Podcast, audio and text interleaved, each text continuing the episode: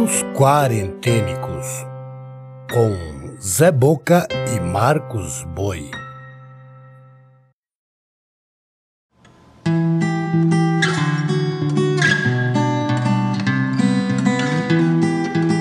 Olá, eu sou Zé Boca, contador de histórias.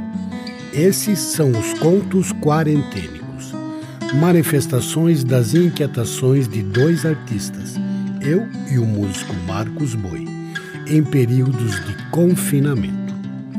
Apresentamos pequenos conjuntos litero-musicais, agrupados de dois em dois, com textos em verso e em prosa, narrados, sonorizados e editados. A curadoria e narração são do Zé Boca, e a trilha sonora e edição final ficam por conta de Marcos Boi.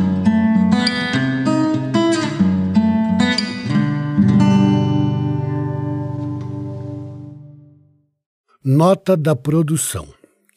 Publicamos sempre uma breve biografia do autor ou autora apresentados. Porém, alguns são recorrentes. Nesse caso, optamos por fazer a apresentação do seu perfil apenas na primeira aparição.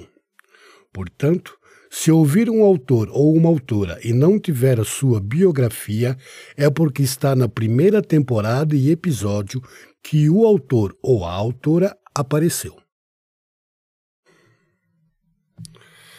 A seguir ouviremos Ana Cristina César, que você encontra a pequena biografia na temporada 1, no episódio 7.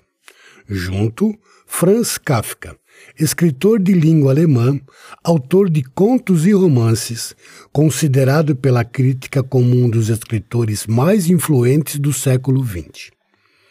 A maior parte da sua obra está repleta de temas e arquétipos de alienação e brutalidade física e psicológica. Franz Kafka nasceu em 1833 em Praga, antigo Império Austro-Húngaro, depois Tchecoslováquia, depois República Tcheca, e morreu em 1924 em Krusterneuburg, na Áustria. Fisionomia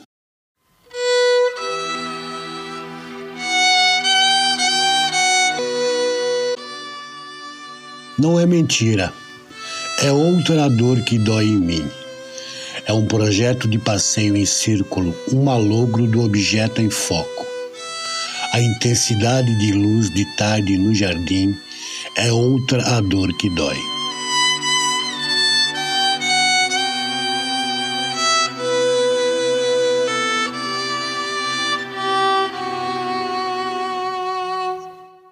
Ana Cristina César em Inéditos e Dispersos, editora Ática. Capítulo 1 Fragmento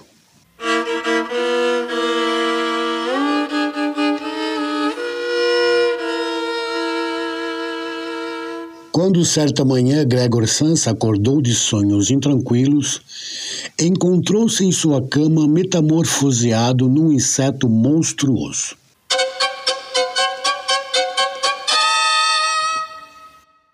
Estava deitado sobre suas costas duras com coraça e, ao levantar um pouco a cabeça, viu seu ventre abaulado, marrom, dividido por nervuras arqueadas, no topo do qual a coberta, prestes a deslizar de vez, ainda se sustinha.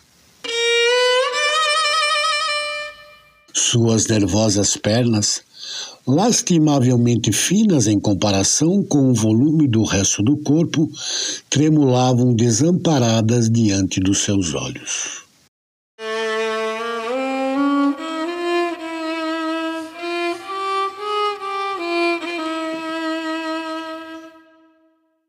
Franz Kafka em A Metamorfose. Tradução Modesto Carone. Editora Companhia das Letras.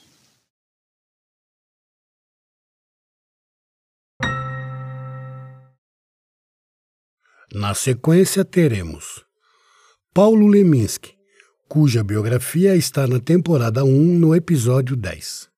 Junto, Pagu, pseudônimo de Patrícia Reder Galvão, escritora, poeta, diretora, jornalista, cartunista.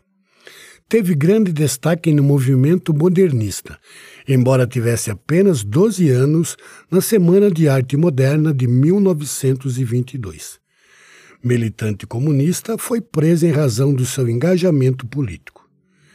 Pagu nasceu em 1910 em São João da Boa Vista, em São Paulo, e morreu na cidade de Santos, litoral de São Paulo, em 1962.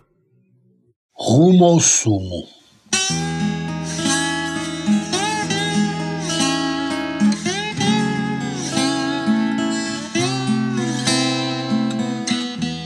Disfarça, tem gente olhando. Uns olham para o alto, cometas, luas, galáxias. Outros olham de bando, lunetas, luares, sintaxes.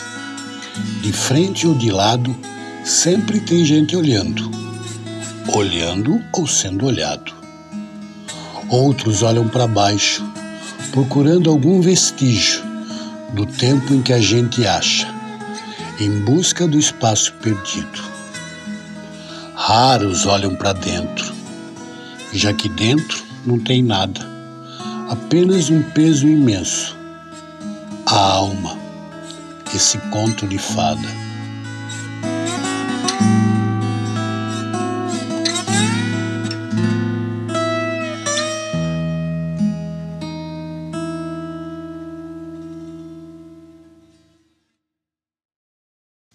Leminski em A Hora da Lâmina, editora Grafatório Edições. Pagu, Nascimento, Vida, Paixão e Morte. Fragmento Nascimento.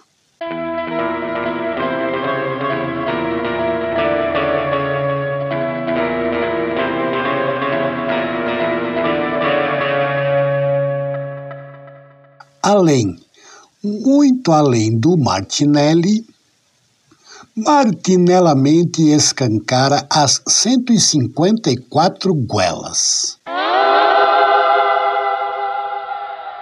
Era filha da lua. Era filha do sol. Dalva que aparece suave ao céu, amamentando eternamente o cavaleiro de São Jorge.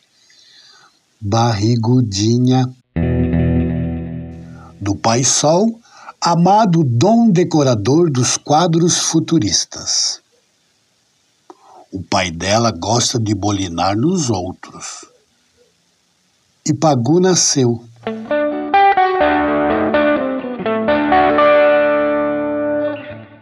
De olhos terrivelmente molengos e boca de xerami.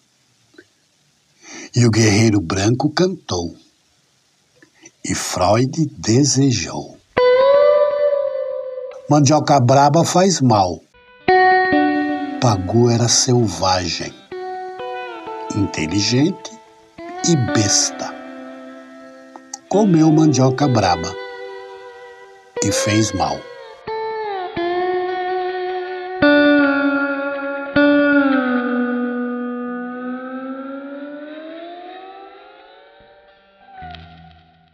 Pagu, Patrícia Galvão, originalmente em Revista Código, número 2, Salvador, 1975.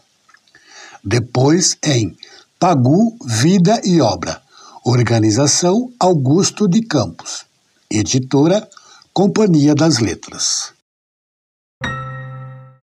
Encerrando o episódio, teremos Solano Trindade, poeta, folclorista, pintor, ator, teatrólogo e cineasta.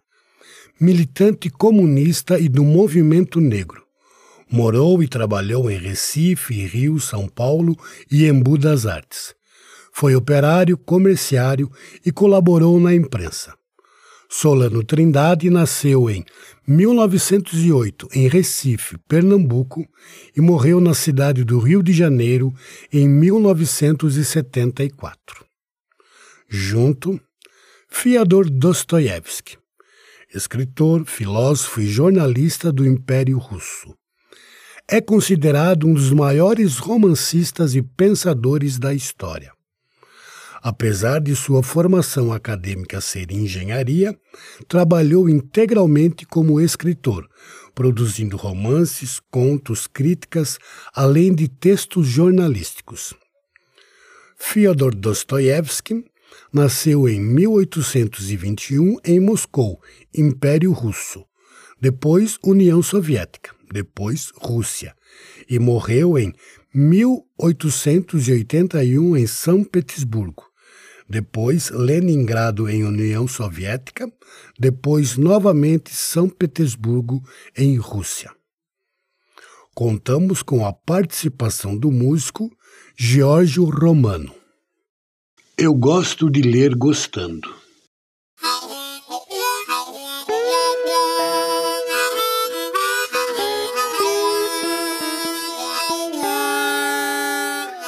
Eu gosto de ler gostando, gozando a poesia, como se ela fosse uma boa camarada, dessas que beijam a gente gostando de ser beijada. Eu gosto de ler gostando, gozando assim o poema, como se ele fosse boca de mulher pura, simples, boa, libertada boca de mulher que pensa, dessas que a gente gosta, gostando de ser gostada.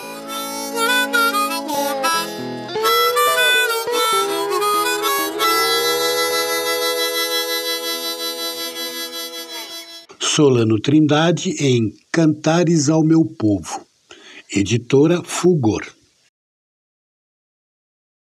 Segunda noite. Fragmento editado.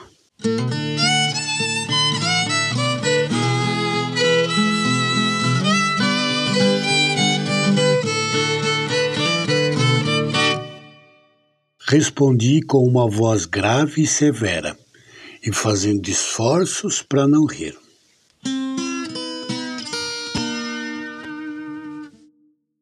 Nastenka, minha querida Nastenka, Bem sei que conto bem, mas desculpe-me, não sei contar as coisas de outra maneira.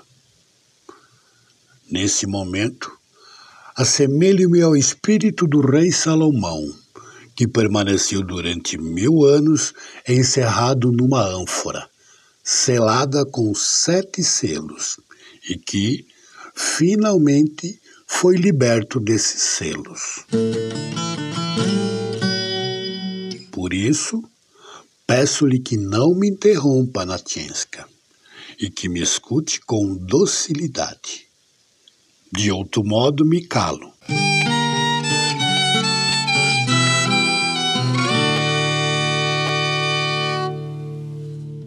Fyodor Dostoiévski em Noites Brancas. Tradução Nivaldo dos Santos. Editora 34.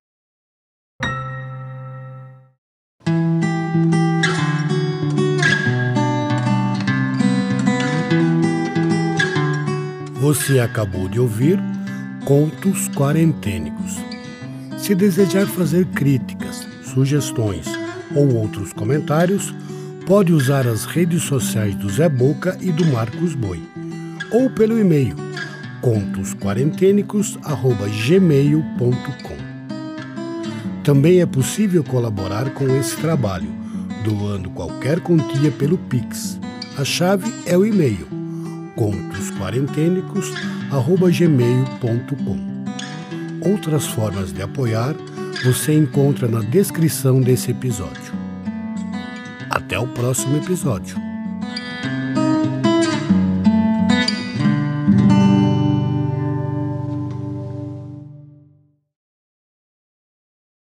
Contos quarentênicos.